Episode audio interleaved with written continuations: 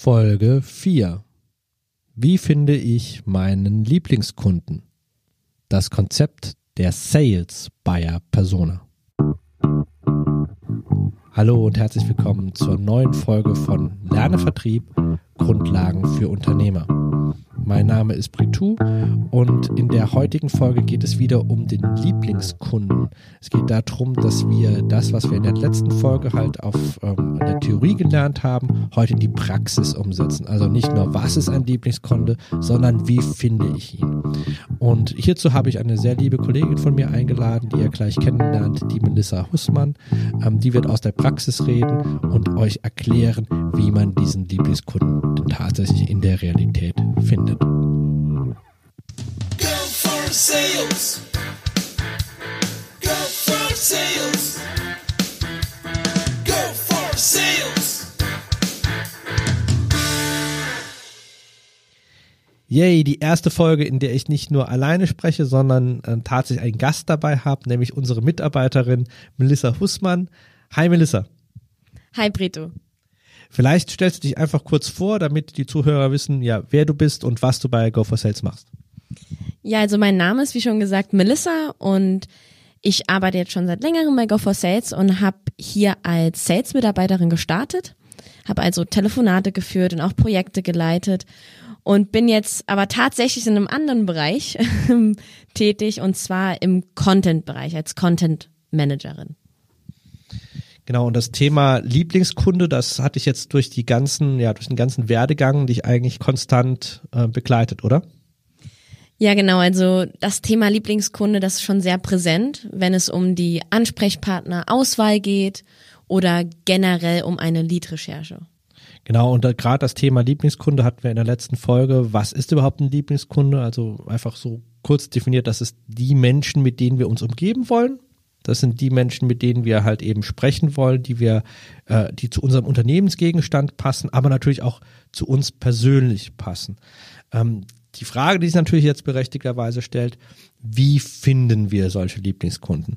Ähm, vielleicht kannst du dazu einfach mal konkret was sagen. Was ist da elementar, um so einen Lieblingskunden überhaupt irgendwie auf die Spur zu kommen? Ja, also da gibt es zwei Konzepte, bei denen man unterscheidet. Und zwar zum einen wäre das das Konzept des Zielkundens. Sprich, ähm, man nimmt die demografischen Daten, die man hat, oder eben auch die Daten, die man schon hat, falls man welche haben sollte. Das heißt, mit wem haben wir schon zusammengearbeitet? Was für ein Unternehmen war das? Wie groß war das Unternehmen? In welcher Branche war es tätig? Also einfach die Daten, die ich schon habe, werden verwertet, um meinen nächsten zukünftigen ähm, Ziel oder in dem Fall Lieblingskunden zu finden. Auf der anderen Seite gibt es dann auch noch das Konzept der Buyer Persona. Da, da geht es um eine fiktive Person, also eine ausgedachte Person, die bestimmten Stereotypen entspricht. Das kann von bestimmten Attributen oder Charaktereigenschaften bis hin zu einer bestimmten Position in einem Unternehmen sein, je nachdem, was du eben suchst. Also der Zielkunde wäre dann zum Beispiel ein Unternehmen, wie wir es in der letzten Folge herausgearbeitet haben, zum Beispiel Siemens. Und ähm, die Buyer-Persona wäre dann ja in dem Moment eine Person, die ich in Siemens oder bei Siemens finde. Die Frage, die sich mir jetzt halt stellt, ist, was ist das jetzt mit dem Fiktiven? Also die muss ich ja dort finden, die kann ja nicht fiktiv sein. Ich muss ja mit ihr arbeiten. Was meinst du damit nochmal genau? Ja, also bei der Bayer-Persona geht es, wie du schon sagst, wirklich um eine fiktive Person. Deswegen wird das Konzept auch sehr oft in der Ma im Marketingbereich angewendet. Ähm, dort ist es gang und gäbe. Beispielsweise, vielleicht ist es dann verständlicher, Nehmen wir mal an, ähm, Danone bringt ein neues Produkt auf den Markt und möchte spezifisch für das Produkt eine Bayer Persona erstellen. Also sprich, ähm, das Team überlegt sich dann einfach, okay, wen wollen wir mit diesem Produkt ansprechen? Ähm, eine männliche Person, eine weibliche Person, auf was für Farben sollten wir achten? Was könnte diese Wunschperson in dem Moment ähm, beeinflussen, dann unser Produkt zu kaufen? Und anhand dieser Bayer Persona, die man dann erstellt, ohne jegliche Daten, die man davor gesammelt hat, also wirklich rein fiktiv, macht man dann eben sein Produkt. Also man versucht mit dieser Buyer Persona dann ein spezielles Produkt zu entwickeln, in der Hoffnung, dass dann jemand, der dieser Buyer Persona entspricht, dieses Produkt auch kaufen, kauft. Das bedeutet, die Person gibt es an sich nicht. Natürlich hofft man, dass man damit potenzielle Kunden erreicht. Okay, ähm, wir, um einen kleinen Disclaimer zu bringen, wir finden ja beide Konzepte nicht so besonders gut. ähm, es sind halt die, die eigentlichen Konzepte, die es da draußen gibt.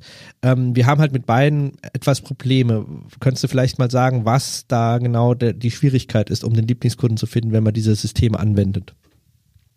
Also bei dem Konzept des Zielkundens ist das Problem ganz einfach äh, das Unternehmen an sich. Und zwar geht man eben bei, dem, bei der Zielkundensuche nach dem Unternehmen, was wir, Go for Sales jetzt vor allen Dingen, aber ja gar nicht wollen. Also bei uns steht ja der Mensch im Mittelpunkt. Und bei der Bayer-Persona gefällt uns, gefällt es uns einfach nicht so gut, dass es wirklich rein fiktiv ist. Also du hast da gar keine Anhaltspunkte aus vorherigen Daten gezogen. Wirklich nur das rein fiktive. Und das stört uns so ein bisschen. Und durch diese, ja, jahrelange Erfahrung, die wir jetzt hier gesammelt haben, konnten wir feststellen, dass es ein besseres Konzept gibt, unserer Meinung nach. Und zwar nennen wir dieses Konzept Sales Buyer Persona. Okay, also die eigentliche Buyer Persona nennen wir jetzt Marketing Buyer Persona, ja? Und das neue Konzept von uns ist dann Sales Buyer Persona, korrekt. Ähm, wo siehst du jetzt da aber den konkreten Unterschied zwischen der Marketing Buyer Persona und der Sales Buyer Persona? Also bei unserer Sales Buyer Persona ist der entscheidende Unterschied zum Marketing Buyer Persona, dass wir bestehende Daten nutzen. Das heißt, wir suchen nicht wie bei der Zielkundenanalyse nach den Unternehmen, mit denen wir zusammengearbeitet haben, sondern wir durchforsten unsere Datenbank nach den Menschen, mit denen wir zusammengearbeitet haben. Also mit welchen ähm, ehemaligen Kunden oder oder jetzigen Kunden verstehen wir uns einfach super. Da laufen die Projekte, die Kommunikation ist, ist immer richtig gut. Also wir suchen Personen, mit denen wir bisher gearbeitet haben und von denen wir behaupten können, da hat die Zusammenarbeit super funktioniert. Also anstatt wie dann im Marketing im stillen Kämmerlein zu sitzen und sich überlegen, ja, was soll denn der bestmögliche Kunde mitbringen, ja, was natürlich auch ein Ansatzpunkt ist, der irgendwo ähm, legitim ist, ähm, sehen wir allerdings eher die schnellere Handlungsfähigkeit, indem wir einfach unsere Kundenlisten uns anschauen. Und die Kundenlisten oder die Kundenliste des Kunden dann uns anschauen, wer ist denn dort eigentlich identifiziert als wirklich guter Käufer, der nicht nur von der, vom Umsatz her ähm, gut etwas dagelassen hat, sondern auch einfach, wo das Projekt einfach Spaß gemacht hat, wo es einfach schnell ging, wo ähm, letztendlich einfach das Commitment und die Verbindlichkeiten auch eingehalten worden sind. Und jetzt kommt's aber, wir spiegeln das ja in der Form. Oder wie würdest du das bezeichnen? Also diese, diese Charakteristik, die wir gefunden haben bei diesem einen Kunden, die wir identifiziert haben, wollen wir ja irgendwo zu Papier bringen oder in Anführungszeichen skalierbar machen. Ja, genau. Also wir nehmen uns eben unseren bisherigen, ja, wie soll ich sagen, Lieblingskunden, den wir schon hatten, aus den Daten, die wir schon haben, das ist das, der wichtige Unterschied dabei. Und filtern diese Attribute oder Charaktereigenschaften, um somit dann praktisch unsere Sales Buyer Persona zu erstellen. Dabei können wir natürlich auch noch ein paar Zusatzwunschattribute oder Charaktereigenschaften hinzufügen, sodass man am Ende eine Sales Buyer Persona da stehen hat, mit der man skalierbar nach weiteren Lieblingskunden suchen kann okay, jetzt habe ich äh, diese Persona jetzt mal gebaut, ich habe sie identifiziert, ich habe sie mir dokumentiert. Ähm, Gibt es da eine Möglichkeit, wie würdest du da vorgehen? Sieht das dann so aus wie so ein Steckbrief oder ist das so äh, Fließtext oder ist das so eine Art Lebenslauf? Was würdest du da empfehlen? Wie, würd, wie sollte man das dann aufarbeiten? Ja, genau. Also das kann in Form eines Steckbriefes sein, muss es aber auch nicht. Also da gibt es wirklich ganz viele Möglichkeiten. Grundsätzlich ist es auch eigentlich egal, um ehrlich zu sein man sollte einfach die Möglichkeit haben, durch dieses Aufschreiben oder zu, zu Papier bringen dieser ähm, Sales Buyer Persona eine Person wirklich vor Augen zu haben. Ob das jetzt in Form eines Steckbriefes ist oder in irgendeiner anderen Form, ist in dem Fall egal. Ich kann auf jeden Fall noch den Tipp mitgeben, ähm, auf die Seite Extensio zu gehen. Dort hat man nämlich so Vorlagen für Bayer Personas, wo man einfach nur noch die Attribute und Eigenschaften, die man gerne hätte, eintragen kann. Mm-hmm. Okay. Also ich finde halt auch irgendwie das, was du gesagt hast, Melissa, vollkommen wichtig, dass es irgendwie so eine lebhafte Vorstellung von dieser Person, diese Person muss leben. Also im Gegensatz zum fiktiven, sehr stereotypen, muss sie einfach gefüllt sein mit, mit Leben. Also so ähnlich wie vielleicht ein Schauspieler, der ein Drehbuch sich ähm, ähm, durchliest, der sieht halt seine Rolle natürlich ähm, jetzt nicht komplett ausdefiniert, aber er hat eine Vorstellung von dieser Person. Und ähm, das heißt, dass halt, wenn verschiedene Personen sich diese, diese Persona Persona anschauen. Also mein Team schaut sich halt an diese Persona an und da hat auch jeder so ein bisschen auch Interpretationsspielraum. Oder würdest du sagen, das ist, ähm, sollte zu, sollte ganz klar definiert sein und kein Stück nach rechts, kein Stück nach links sein? Nee, also da ist auf jeden Fall noch Spielraum. Man sollte sich da jetzt auch nicht zu, ja, wie soll ich sagen, auf, auf eine Person fokussieren. Es ist wie so ein Leitfaden praktisch, an dem man sich halten kann oder mit dem man bisher eben gut gefahren ist. Deswegen ja diese Aufarbeitung der bisherigen Daten, weil man aus Erfahrung sprechen kann und sagen kann, okay, gehst du nach diesem Leitbild oder dieser Sales Buyer Persona vor, werden wir wohl möglich ähm, eine gute Zusammenarbeit mit diesem potenziellen Kunden haben. Man kann aber natürlich ein bisschen abweichen. Also man sollte sich da jetzt nicht festfahren. Und wenn die jetzt, sage ich mal, einmal zu äh, Papier gebracht ist, ist sie das dann oder äh, arbeitet man dann konstant an dieser Persona? Wie, wie, geht, wie geht man davor? Also nachdem man beispielsweise jetzt eine Sales Buyer Persona erstellt hat, kann man diese natürlich auch erstmal testen. Ich meine, klar, wir haben zwar Daten genommen, mit denen wir schon gut gefahren sind, jedoch kann es immer Ausnahmen geben. Das heißt, man probiert einfach mal die Sales Buyer Persona aus, schaut, wie man damit fährt guckt, was dabei rauskam und wenn das ein positives Ergebnis ist, kann man die natürlich beibehalten. Wenn es nicht so ein gutes Ergebnis ähm, gibt, dann sollte man nochmal die, Buyer, ähm, die Sales Buyer Persona überarbeiten und überdenken, ob es nicht doch eher ein anderes Attribut gibt oder eine andere Eigenschaft, die diese Person haben sollte. Okay, du sagst, man muss sie ausprobieren. Ähm, was bedeutet das konkret? Also ich habe jetzt das Dokument erstellt, ich habe meine Sales Buyer Persona identifiziert, ich habe sie wie auch immer über Fließtext oder Steckbrief oder Lebenslauf jetzt auf Papier gebracht. Was mache ich denn jetzt konkret damit? Naja, du recherchierst sie. Okay, was, was heißt das, du recherchierst sie? Also kannst du das ein bisschen ausführen? Ja, also das bedeutet praktisch, dass wir das Glück haben, das Internet zu haben, ähm, wo du sehr viele Social-Media-Kanäle hast. Das könnte Facebook sein, LinkedIn oder Sing. Sagen wir mal, du würdest über Sing versuchen, deine Sales Buyer Persona zu finden. Dann hast du dort ja die Möglichkeit, entweder nach der Person direkt zu suchen oder durch die Suche der Person auf ein Unternehmen zu stoßen. Und gerade auch auf Sing ist es natürlich einfach, weil sehr viele Personen dort in ihrem Profil auch ihre Interessen stehen haben und ihren Werdegang so und auch noch ein Bild. Das ist natürlich auch wichtig. Über Bilder kann man sehr viel über die Person lernen und man hat auch so das Gefühl, dass man ja durch die Recherche die Person so ein bisschen kennenlernt oder auch schon kennt, bevor man mit ihr überhaupt gesprochen hat, was einem auch noch so ein bisschen ja Sicherheit dann später im Telefonat bringt. Aber grundsätzlich ja, du recherchierst sie einfach online hast sehr viele Möglichkeiten, da auch vorzugehen. Wir machen das immer ganz gerne über Sing, da du eben dort die Interessenfunktion hast. Aber ansonsten wären das so meine Tipps. Mhm.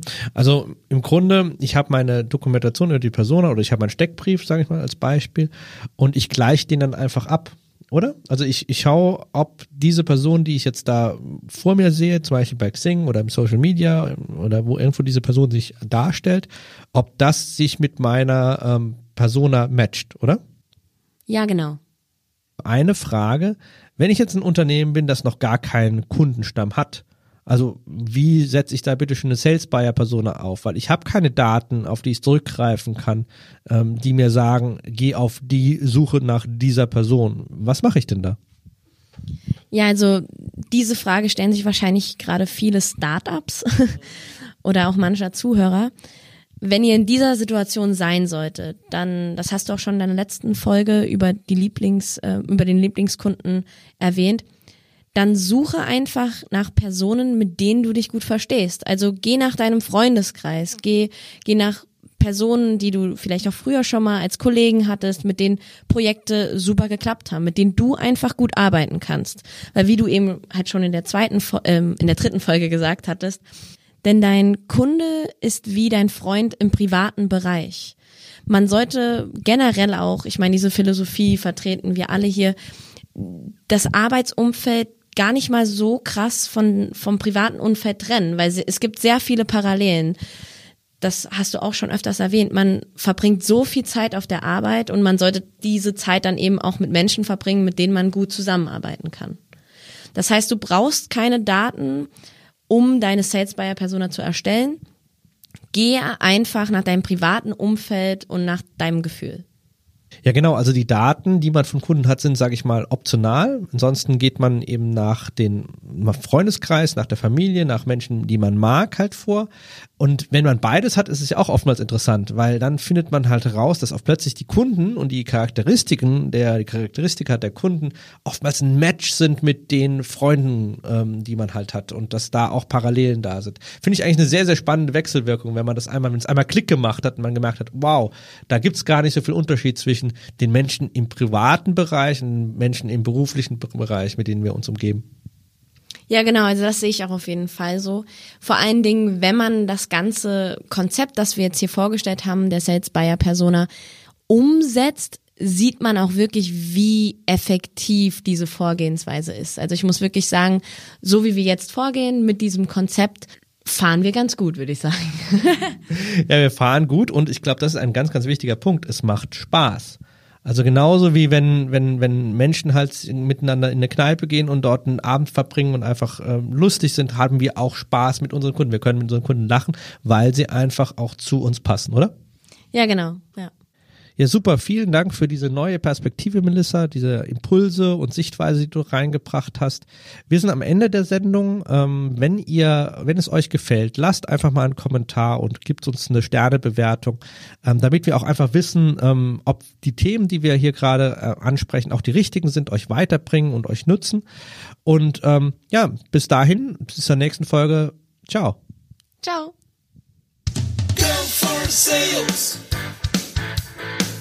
for sales. Go for sales.